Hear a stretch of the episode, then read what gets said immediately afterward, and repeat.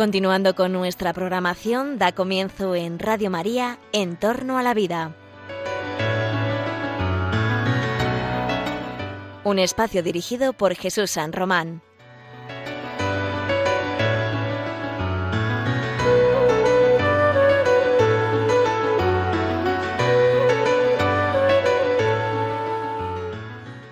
Buenas tardes, queridos oyentes de Radio María. Os saluda José Carlos Avellán en este vuestro programa sobre la bioética, sobre la ética de las ciencias, sobre la ética de la vida, en torno a la vida. Vamos a hablar de temas que te van a interesar. Hoy eh, ya avanzado el mes de enero, superando todas las dificultades eh, sanitarias, meteorológicas, educativas, sociales, económicas. Estamos contigo para, bueno, pues para ofrecerte un programa preparado con todo cariño, un programa que vamos a intentar tocar asuntos que te preocupan, que sabemos que te interesan, sobre la relación entre el progreso, la medicina, las biociencias, etcétera, con la moral, con la ética. Vamos a ver, eh, en este programa muy especial, le he propuesto al director de este programa, al doctor San Román, que por qué no hacíamos una especie de retrospectiva, un recorrido sobre lo que han sido las principales noticias relativas a la defensa de la vida, a su promoción o a su lesión a lo largo del año 2020. Un programa en el que recordemos los hitos positivos y los acontecimientos menos positivos que ha tenido la vida humana en nuestro planeta, en nuestras sociedades.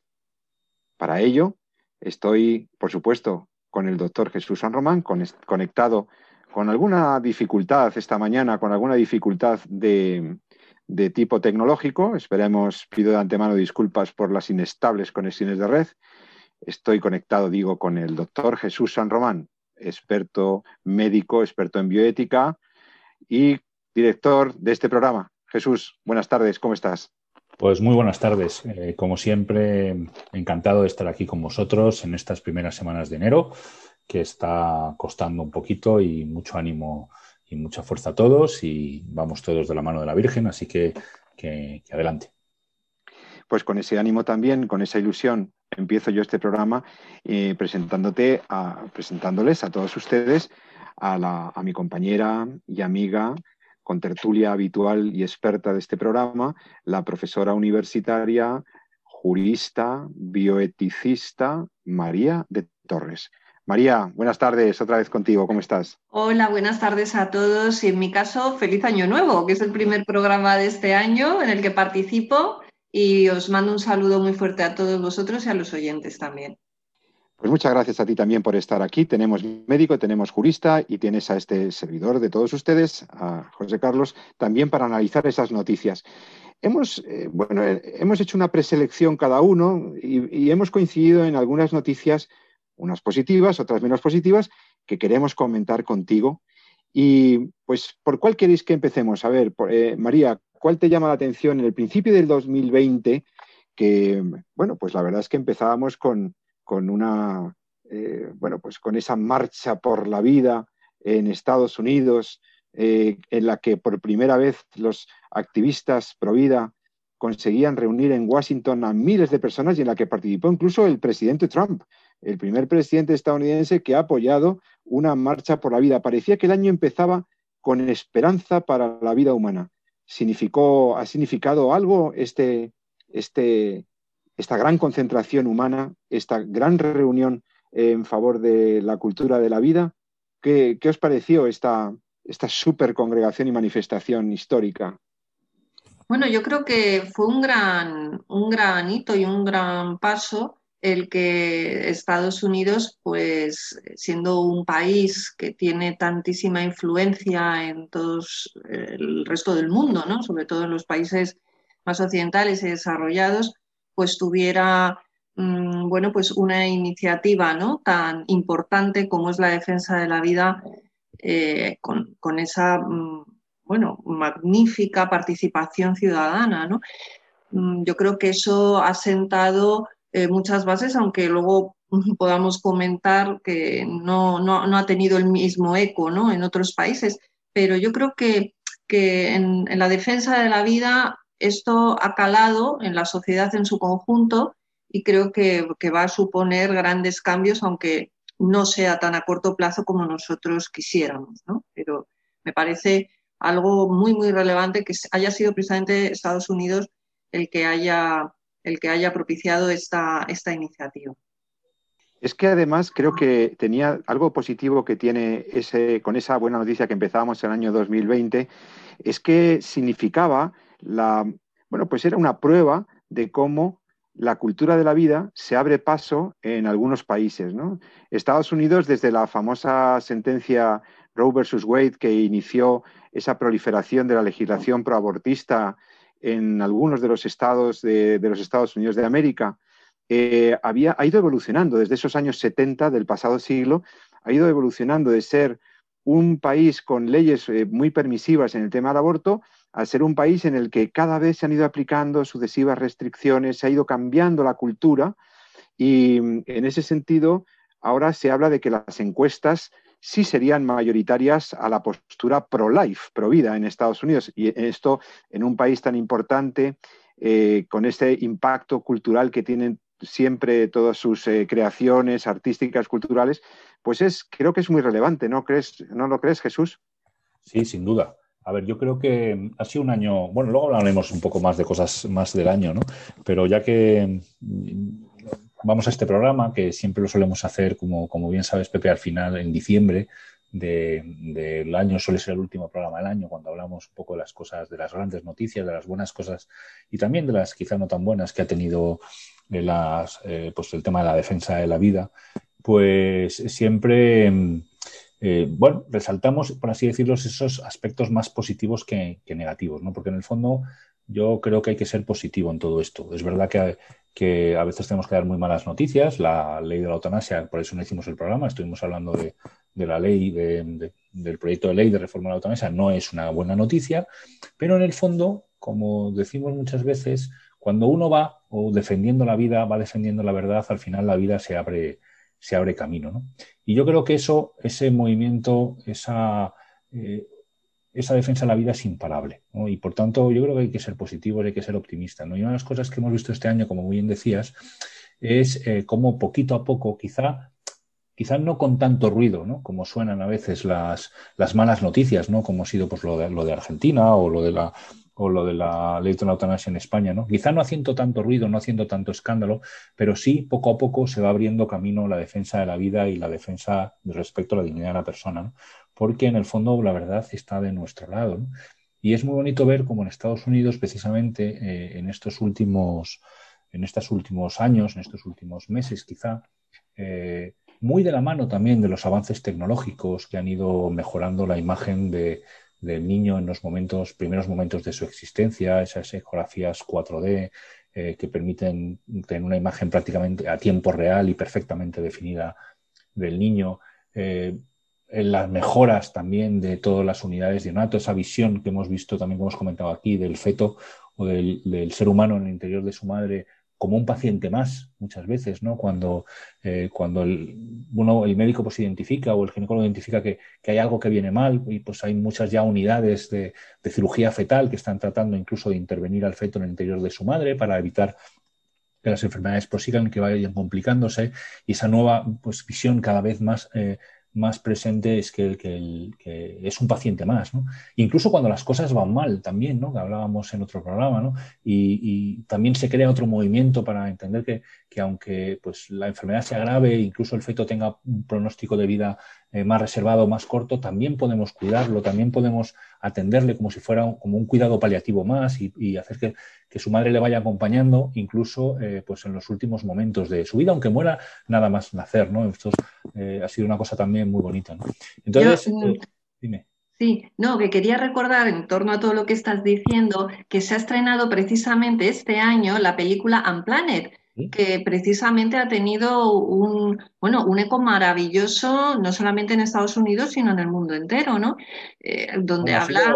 no, se ha estrenado sin dificultad. ¿eh? Bueno. Aquí, llegó, eh, aquí España llegó mucho más tarde, en Estados Unidos incluso tuvo amenazas, en Canadá también, se estrenó antes en Latinoamérica, etcétera. Entonces, por eso digo que aunque el, escándalo, el ruido que puede hacer las malas noticias sea muy alto, al fin y al cabo, poco a poco se va haciendo, eh, se va abriendo camino, ¿no? Y es una, y esto fue una buena noticia, ¿no? El, ver, ¿no? Pues cómo eh, pues esta historia se llevaba a la, a la gran pantalla. La verdad que la película es muy bonita. Yo, hombre, he echado de menos algunas cuestiones. Es una película muy americana. Yo, desde el punto de vista del, ciudadano español, eh, he echado de menos que se hable también un poco más de las alternativas ¿no? que la sociedad puede dar ¿no? a la mujer que, que, va a abortar, ¿no? Y, precisamente porque muchas veces la mujer que va a abortar va, porque entiende que no tiene otra salida, ¿no? Y sin embargo, otras salidas sí que hay, ¿no? Y muchas veces eh, alternativas sencillamente no se ponen encima de la mesa, ¿no? Entonces eso lo he echado de menos en la película, pero, pero, el ultrasonido... Está muy pensada, está muy pensada para el objetivo que tiene, ¿no? Es precisamente entender cómo los cambios tecnológicos, la ecografía, eh, pues cada vez nos acercan más a la realidad de que el niño está dentro, el niño es de su madre, el niño es un ser humano y, lo que estamos haciendo es todo una, tragedia.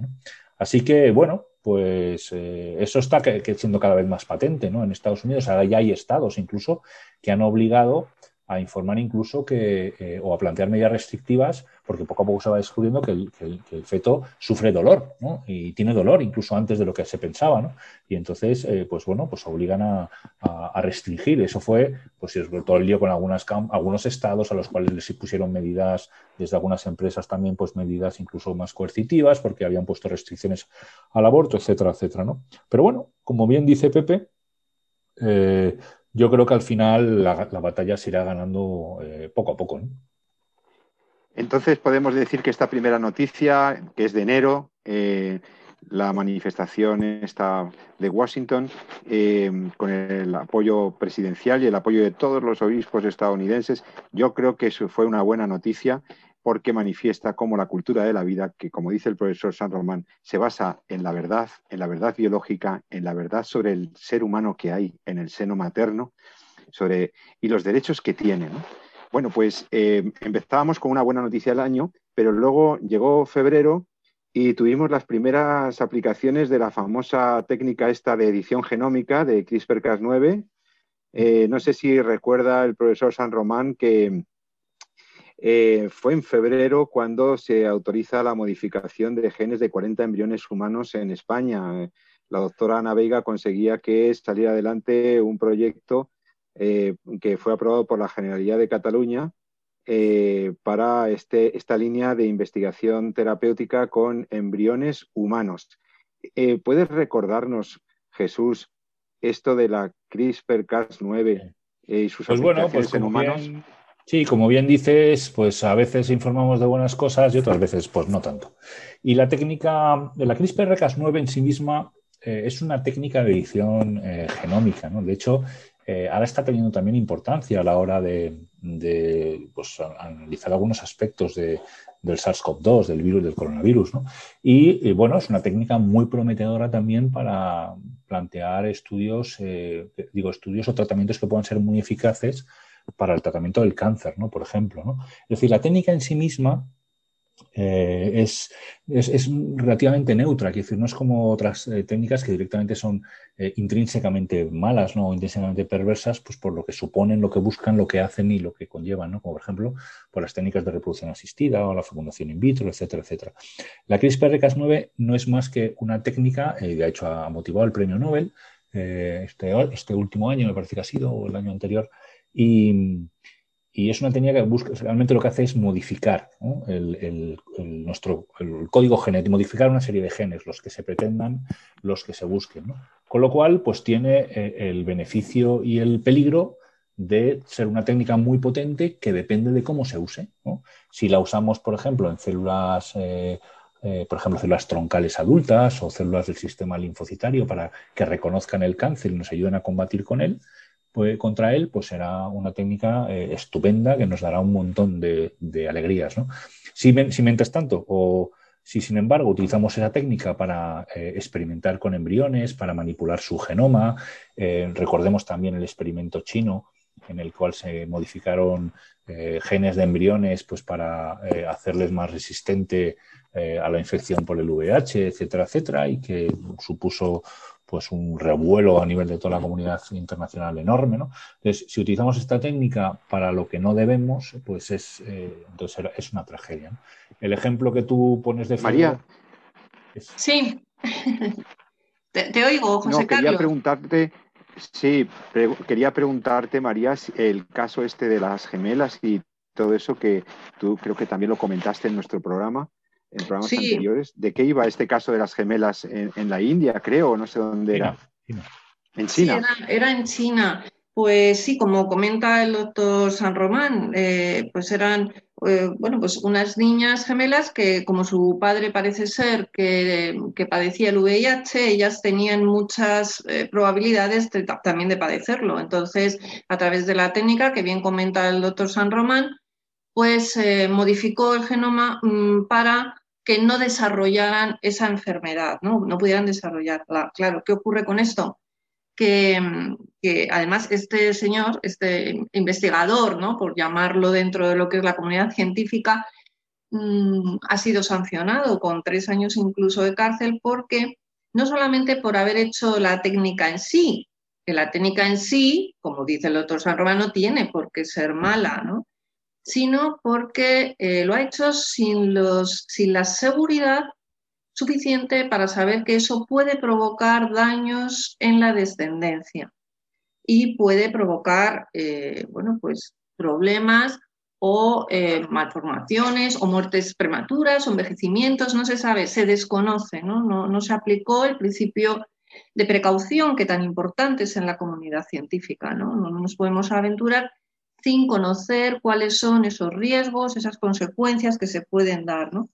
Entonces, alterar secuencias en el genoma fuera de los objetivos eh, previstos, mm, sin reunir la seguridad necesaria mm, con, que marca no solamente todos los tratados y declaraciones de la UNESCO, convenios de biomedicina, convenio de Oviedo y todas las normas que protegen el, ser humano en, en la investigación, pues claro, ha supuesto el que estas niñas, pues no sabemos qué consecuencias pueden tener el día de mañana. ¿no? No ha sido tanto la técnica en sí, sino el haberlo hecho sin los protocolos y sin cumplir eh, pues los protocolos que en la investigación se tienen que seguir para asegurar que se, evitar problemas.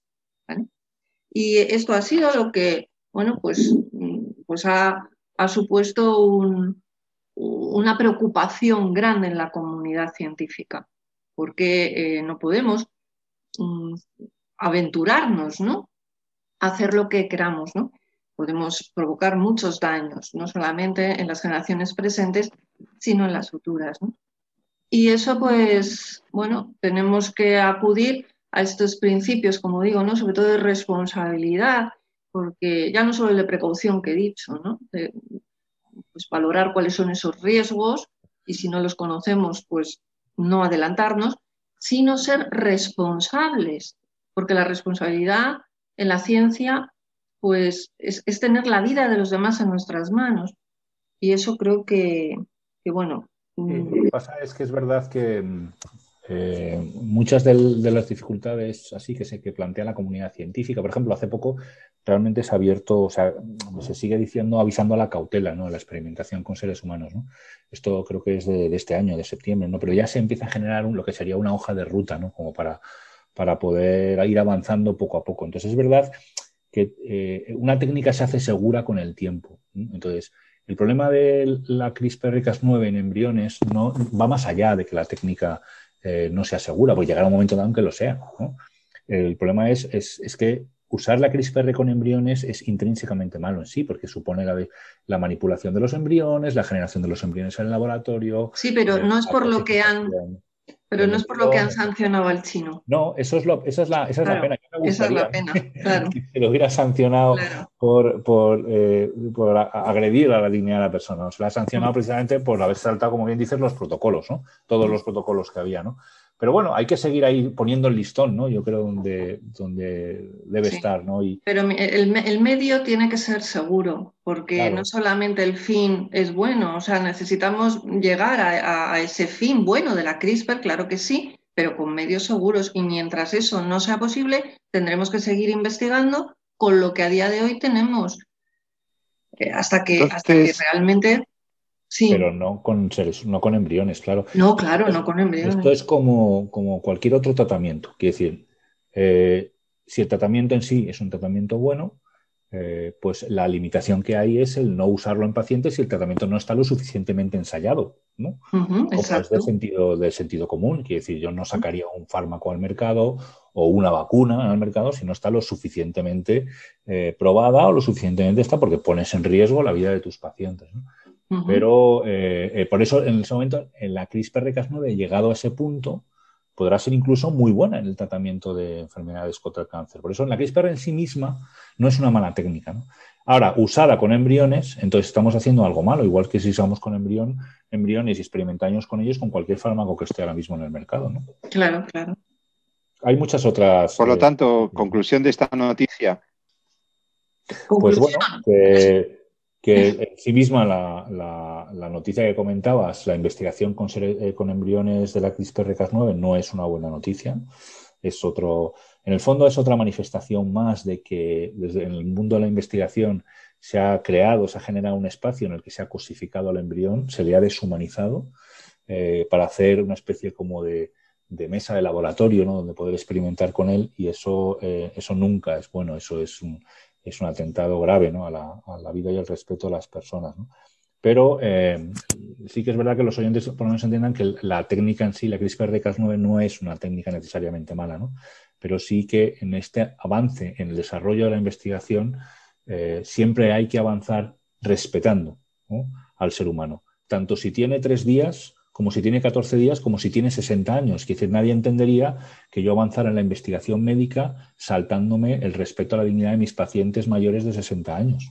Si no podemos hacerlo con personas de 40, con personas de 60, tampoco podemos hacerlo con personas de 14 días o de 7. Eso es, eso en lo que es la a, quién se utiliza para la técnica. Y en cuanto a lo que es qué fines vamos a obtener con la técnica, pues también tienen que ser seguros, porque si no podemos poner en peligro, como decíamos, no solamente a las personas mm, presentes, sino a las generaciones futuras, claro. Luego somos responsables de lo que ellas nos puedan incluso hacer responsables el día de mañana, ¿no? Que les hemos podido dejar estériles, les hemos podido dejar no sé cuantísimos problemas por haber llevado a cabo una técnica que no es segura en sí misma. Estás escuchando Radio María, el programa en torno a la vida. Estamos con el doctor Jesús San Román, la doctora María de Torres y yo mismo, José Carlos Avellán, hablándote sobre las noticias más destacadas relacionadas con la ética de las ciencias de la vida, la bioética, en este tu programa de la Radio de la Virgen, en este año 2020, año pues duro para tantísima gente, año por lo menos gris desde muchos puntos de vista, pero que también estamos encontrando el contraste, como siempre, de noticias eh, buenas y noticias malas. Si quieres sugerirnos temas para tratar en futuros programas o quieres sugerirnos temáticas que te llamaron la atención durante el 2020 y quieres que abundemos o profundicemos en ellas durante el próximo, durante este año 2021, puedes escribirnos al correo electrónico de nuestro programa. El correo electrónico del programa En torno a la vida es en torno a la vida arroba radiomaria.es. En torno a la vida arroba radiomaria.es. Escríbenos, danos tus sugerencias, los temas que te han gustado, lo que no se entendió muy bien y quieres más clarificación, lo que crees que deberíamos tratar por la urgencia o por la importancia. Y nosotros, si tiene que ver con la bioética, aquí lo trataremos.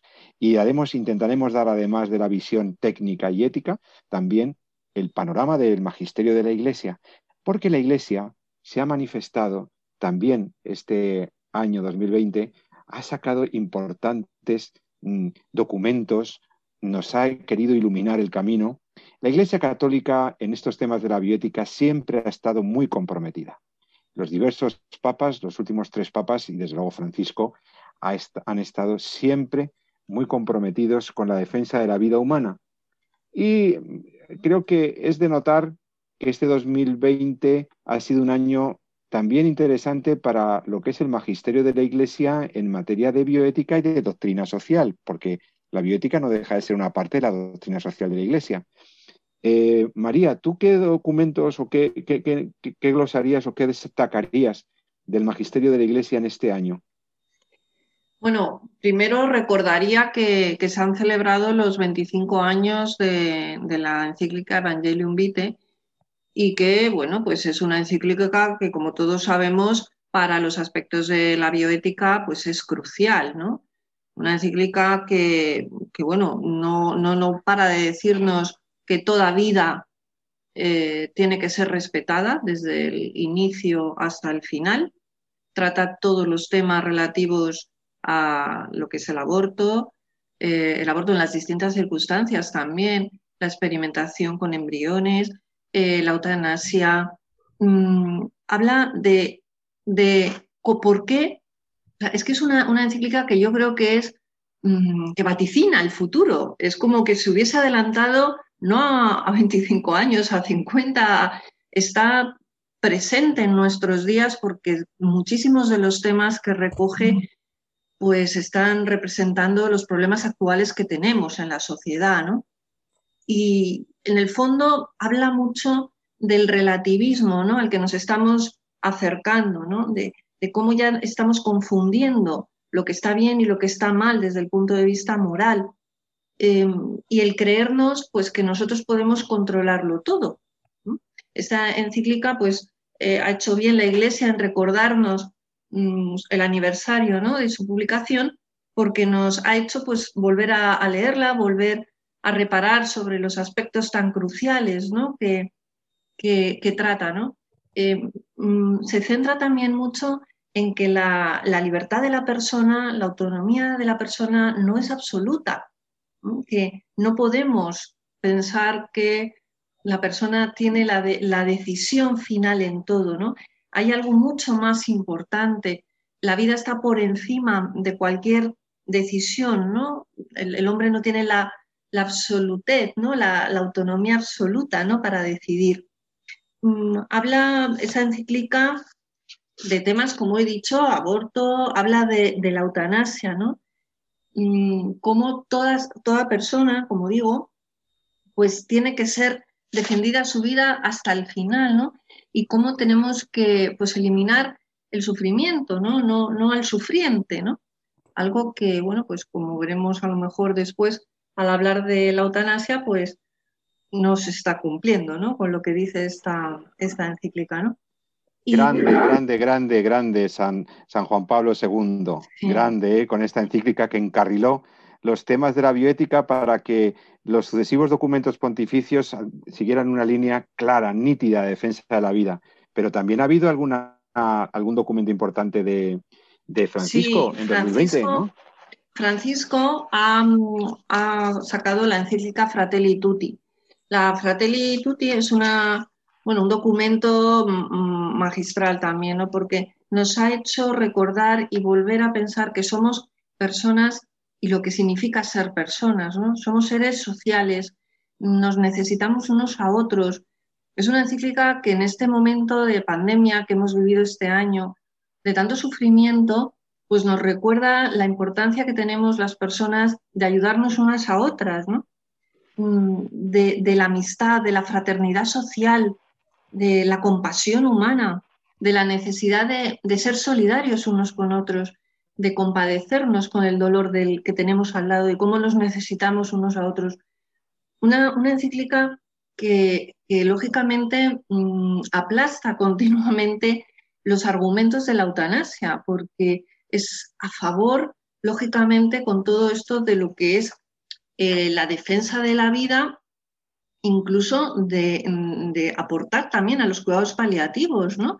Esta solidaridad, estos principios de, ayudarnos ¿no? constantemente entre nosotros y de cómo eso pues, nos hace mejores personas y nos, y nos hace más felices, ¿no? que en el fondo es lo que todos queremos.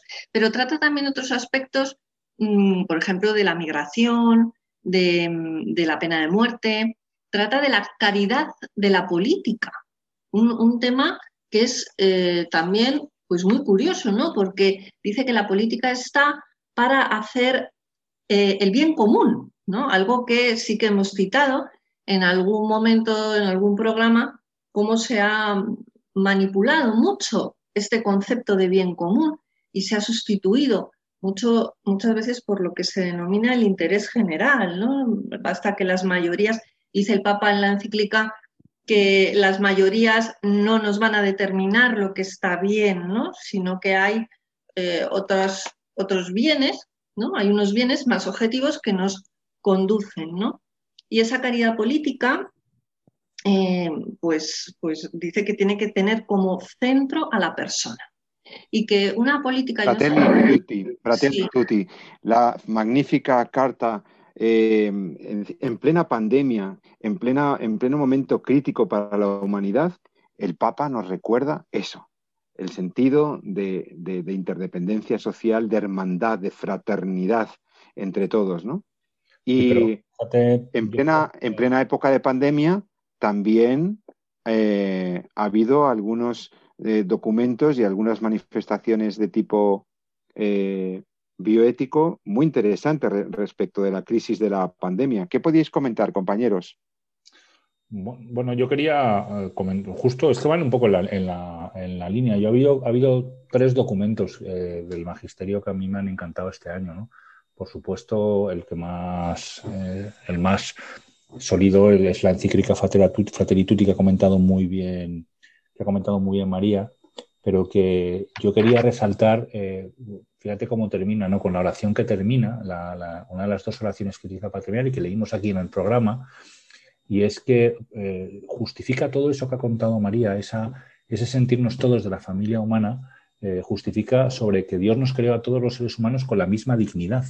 Así es, la, es el, segunda, la segunda frase, ¿no? Señor Padre de la humanidad, que creaste a todos los seres humanos con la misma dignidad. Entonces, a veces, muchas veces, cuando hablamos de la dignidad de la persona, de la dignidad humana, nos quedamos en todos los conflictos que hay, que son muchos y que son muy graves, del principio de la vida y del final de la vida. ¿no? Y sin embargo, en el medio de la vida, ¿no? también ¿no? Hay que, tenemos que tratarnos a todos con la misma dignidad. ¿no? A mí esa parte me encantó. Y luego, pero sí que hay dos documentos que yo creo que, que, son muy importantes, que han ido en relación a esta pandemia y que son bastante de este último trimestre. Uno de ellos muy oportuno, que comentamos hace muy poquito tiempo en el programa, que es el... Eh, son dos documentos de la, no del Papa, sino de la Congregación para la Doctrina de la Fe.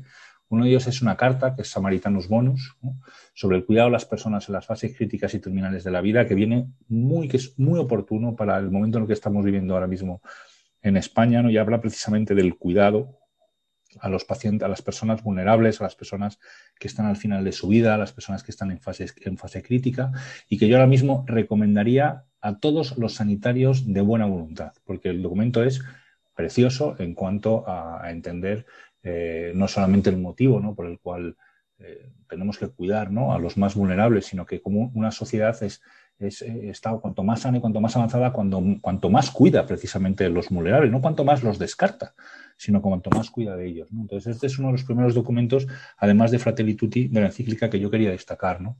Y el otro, pues bueno, también viene, es una oportuna, es una carta, es una nota, realmente una, un documento que saca también la doctrina de la fe en relación a, pues a la polémica, a la, cuestión, pero que llama mucho la atención sobre el tema de las vacunas y, y la posible uso, sobre la moralidad de uso de algunas vacunas eh, que pudieran estar, eh, tener su origen en células que han tenido su, el origen de, esas líneas celulares pues en, efectos abortados. Esto ha sido un motivo también de mucho debate y la verdad es que pues eh, casi terminando el año, yo creo que un poquito antes de Navidad, la Congregación para la Doctrina de la Fe pues saca una nota eh, hablando un poco de, todos estos aspectos y, aclarando un poco las ideas, ¿no? Y aclarando un poco los conceptos que también yo creo que sería bueno leer, ¿no? La nota se llama así, nota de la Congregación para la Fe sobre la moralidad del uso de algunas vacunas contra la COVID-19.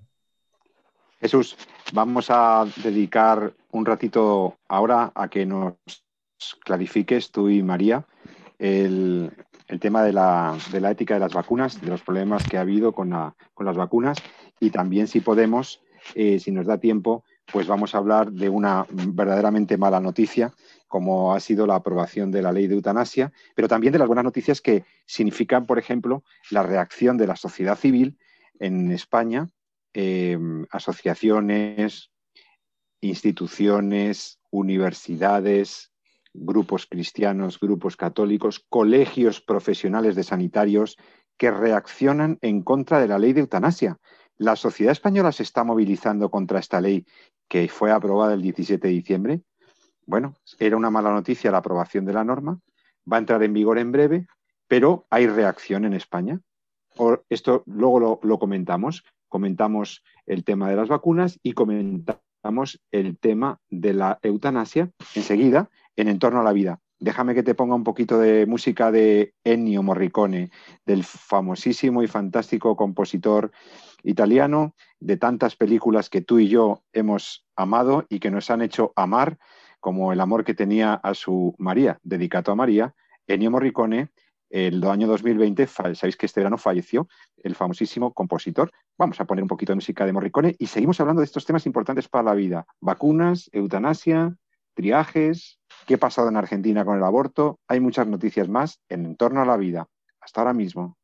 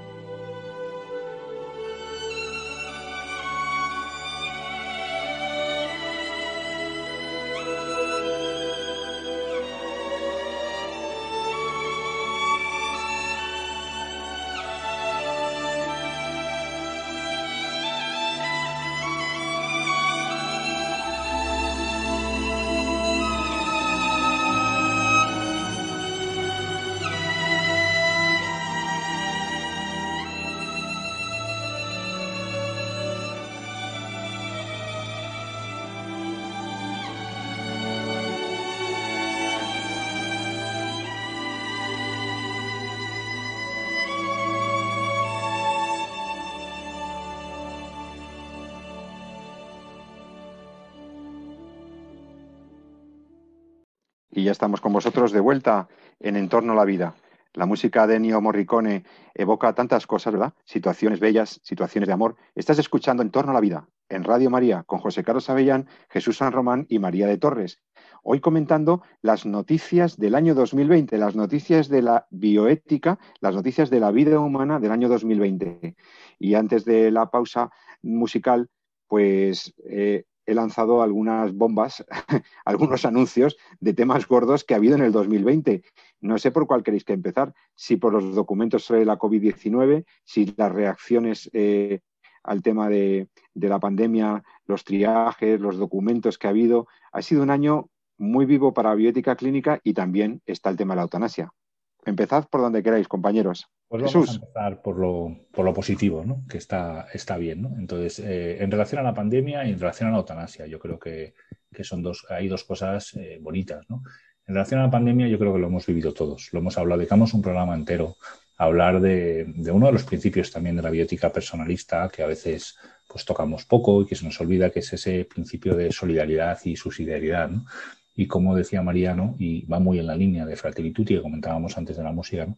Cómo eh, nos hemos todos eh, asumido en, esos momentos más duros de pandemia y que pues todavía hay que recordar también a nuestros oyentes que, bueno, pues que el partido no ha terminado, que todavía estamos jugando y todavía hay partido, ¿no? Y que hay que seguir ahí la brecha. Pero sí recuerdo un poco como todo el mundo hizo en su momento lo que tenía que hacer, ¿no?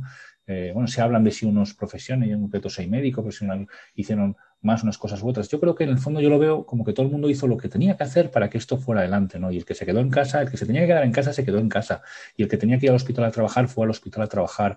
Y el que tenía que ir a, era de las fuerzas y cuerpos de seguridad del Estado y tenía que salir tal, ahí estaba. Y el que tenía que estar en un supermercado atendiendo, eh, dispensando alimentación, pues también estaba, ¿no? Cada uno eh, asumió su papel de responsabilidad por todos con esa visión solidaria y la verdad es que fue con la tragedia y el número de muertos que tuvimos en, ese momento, pues eh, fue, era, a veces era muy bonito, ¿no? Muy, eh, muy esperanzador, mejor el ver cómo pues, la, gente iba uniendo o apoyando, uniendo el, hombro y, poniendo para sacar un poco salir de, esa fase tan dura que fue la, pandemia. Y recuerdo que dedicamos un programa muy bonito, pues precisamente hablar de, de este tema. ¿no? Y en relación a la eutanasia, pues verdad, probablemente la, noticia. Espera, espera, Jesús. Espera, Jesús, antes de hablar de la eutanasia, y permitidme que recuerde a los oyentes que estamos citando eh, programas de Radio María, de este mismo programa, ediciones anteriores, quincenales que tenemos de En torno a la vida, que, que están en el podcast ese repositorio estupendo que se llama podcast al que tú puedes acceder para recuperar los audios de nuestros programas gratuitamente. Entras en la página web de Radio María, si eres capaz con tu navegador, con tu buscador, de buscar radiomaria.es. Allí se te ofrece el podcast y en esa pestaña encuentras estos programas sobre los embriones, sobre el aborto, sobre la eutanasia, sobre las técnicas, sobre todos los temas que hemos tratado de biotecnología y ética, etcétera, etcétera en Radio María. Entonces, eh, la pandemia nos ha enseñado cosas buenas, también hemos visto tensionado el sistema, hemos visto la reacción ciudadana, la reacción de responsabilidad de las personas, también hemos visto atrocidades, eh, o sea, cosas feas, ¿no? Eh, hemos tenido que corregir criterios sobre acceso a los servicios sanitarios. Ha habido, hemos entrado al debate del triaje, y, ahí creo que hemos avanzado como sociedad y, como, y, en estándares éticos, ¿no creéis? Sí, desde luego. Eh, desde luego, yo. Eh, ¿Se me oye? Perdón. Sí, sí, adelante, María. Sí, digo que, sí, que efectivamente ahí hemos, hemos aprendido lo que es eh, arrimar el hombro, yo creo, y, también hemos aprendido desde el punto de vista ético que hay que hacer un, un triaje adecuado, ¿no? Y, aunque lógicamente ya tienen los, servicios sanitarios pues unos protocolos para actuar, lo que nunca podemos olvidar es que hay cosas como es la respiración, la alimentación y cosas que si no hay suficientes tenemos que, procurar que, que, los pacientes terminales sí que tengan esa, asistencia mínima y básica ¿no? que se considera indispensable para poder tener una muerte tranquila. ¿no? Entonces, quizá hay recursos económicos que tengamos que recuperar para poder garantizar que, aunque nos encontremos en situaciones de estas, mm, tenemos que mantener por lo menos una, una atención mínima necesaria como es una hidratación y una respiración pues adecuada, ¿no? Sí, como decías. Pero Jesús, doctor San Román, explica qué ha pasado con los criterios de, acceso, ¿Qué, por qué estoy mencionando esto? Sí, bueno, yo eh, me parece muy bien. Que, eh, me quedo con una frase que has comentado que decía que hemos entrado en el debate, ¿no? Yo creo que eh, quedan para la posteridad algunos documentos muy importantes, ¿no? Como los dos documentos del Comité de Bioética de España, en el que precisamente hablaban un poco de, de, las condiciones para eh, que se dé un triaje ético, un triaje justo. ¿no? Entendemos que hemos vivido en la primera parte de la pandemia una saturación tan brutal del sistema sanitario que no te había forma de, poder dar cabida o, dar asistencia a todo, a todo el mundo con la intensidad en la que, la Lex Ártica a uno le salía de dentro. ¿no? Eh, y a veces pues había que marcar una especie de un triaje, ¿no? pero eh, una prioridad. En el fondo, la palabra triaje es, eh, no me acaba de gustar, sino habría que dar una serie de prioridades. ¿no? Pero el problema es que algunos de los criterios que se podían plantear o que, había el peligro de plantear eran criterios en base a, situaciones o a, consideraciones que podían no ser lo suficientemente éticas, por ejemplo, el criterio de la edad. ¿no? El criterio de la edad nunca debe ser un criterio desde el punto de vista de la, asistencia. ¿no? Y entonces, en ese sentido, salieron eh, muchas voces de alarma.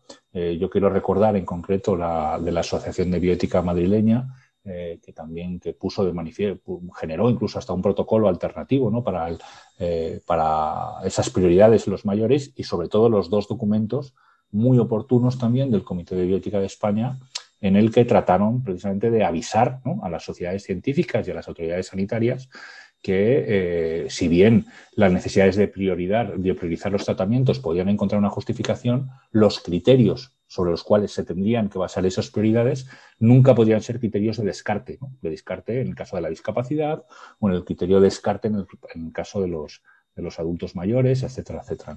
Así que, bueno, pues en ese sentido ahí están esos documentos, nos van a permitir eh, trabajar con ellos en el futuro y, bueno, pues algo por lo menos hemos podido aprender respecto a, estos problemas que nos hemos enfrentado. Llegó el mes de diciembre y, parecía, y pareció que se aceleraban los acontecimientos y tuvimos dos malas noticias.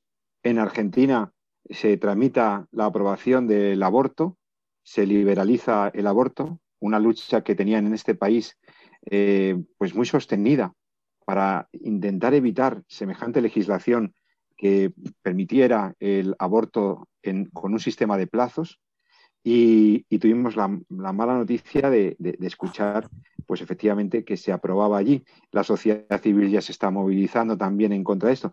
Y en España, la mala noticia de diciembre, la aprobación de la ley de eutanasia que autoriza la eutanasia en España y el auxilio médico al suicidio. Como ya hemos comentado en este programa las características de esta ley perversa, imperita, un retroceso, una ley históricamente mala, una ley que traerá consecuencias, esperemos, no tan perniciosas como se auguran, pero en principio mala.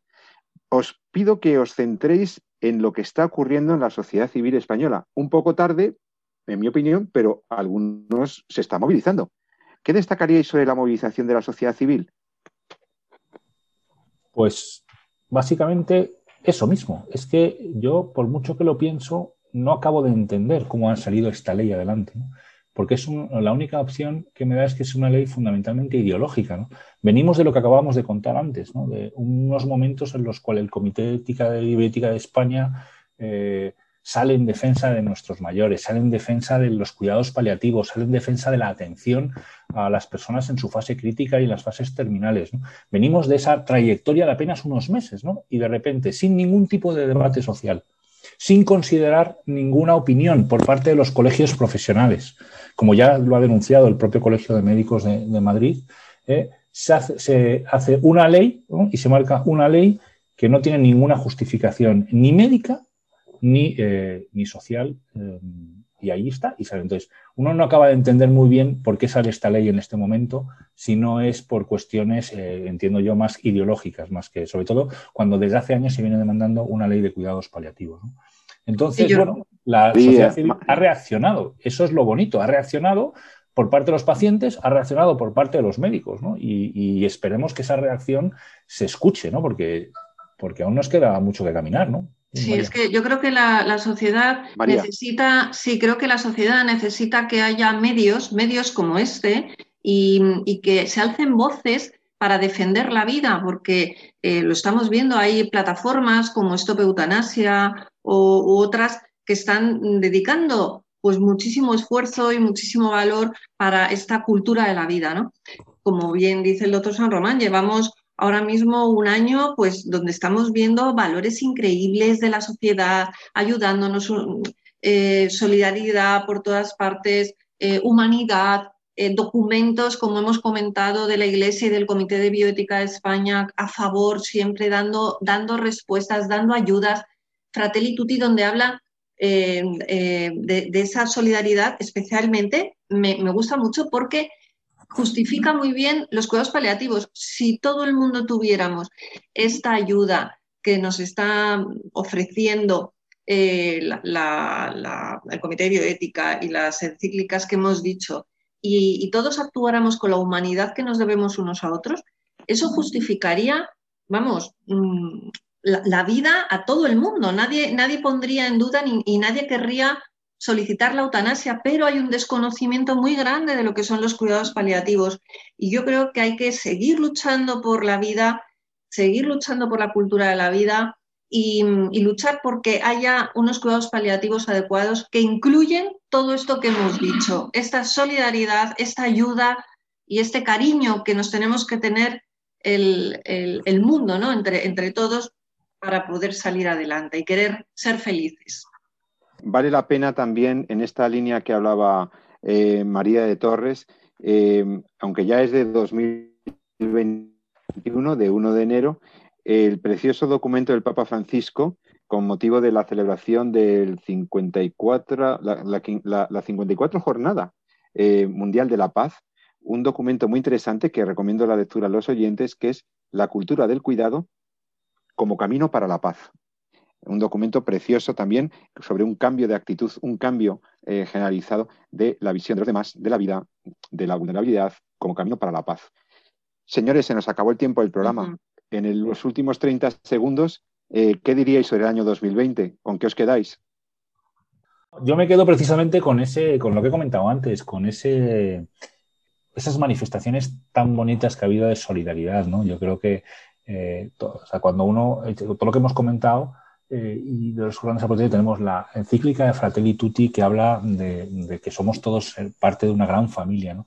Tenemos la, la muestra de los de todos los ciudadanos durante la pandemia en el mes de abril y en el mes de marzo eh, que yo viví en IFEMA, pero que cada uno vivió en su aspecto, ¿no? con esas, esas manifestaciones constantes de apoyo de unos vecinos a otros, de los vecinos jóvenes a los vecinos mayores, de, la policía, de los bomberos, de todo el mundo apoyándose tratando de, de salir de, de salir de esta. ¿no?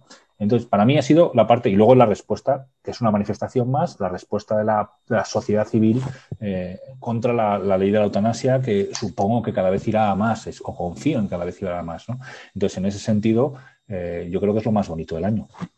María, 30 segundos. Mm, lo mismo, eh, fraternidad, solidaridad, avance en la ciencia. Hemos aprendido mucho de triajes, hemos aprendido mucho de técnicas nuevas pero sobre todo hemos aprendido del respeto a la vida y de que la vida, independientemente de, la edad, de las circunstancias, de la situación, merece la pena defenderla y vivirla.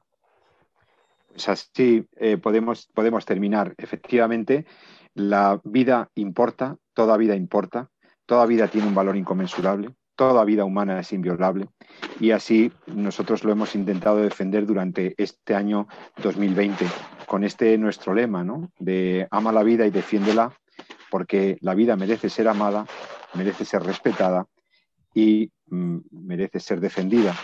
Desde estos micrófonos nos hemos comprometido con la defensa de la vida. Esperamos poder seguir haciéndolo durante muchos años más, los que quiera Radio María y los que ustedes quieran, si les interesa, si les sigue gustando este programa.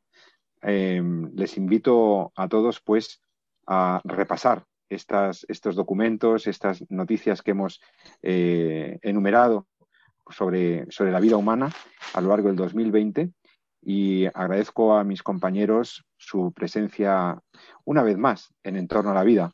Jesús San Román, médico, profesor universitario en Madrid, experto en bioética y bioética de la investigación. Querido Jesús, muchas gracias. Hasta dentro de 14 días. Pues muchas gracias y a por todas, que todavía tenemos un, un mesecito un poquito complicado, pues vamos a por ello. Eso es, hasta pronto. Gracias. María de Torres también, muchas gracias, jurista, profesora de bioética en la universidad. Gracias por estar con nosotros y ya sabes, si te gustó En torno a la vida, si te interesó nuestro programa, nos volvemos a reencontrar dentro de 14 días. Te saluda José Carlos Avellán. Muy buenas tardes. Ama la vida y defiéndela.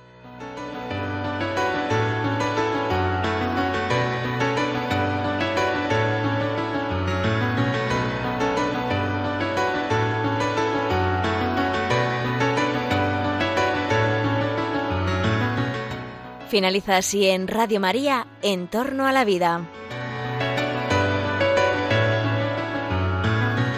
Un programa dirigido por Jesús San Román.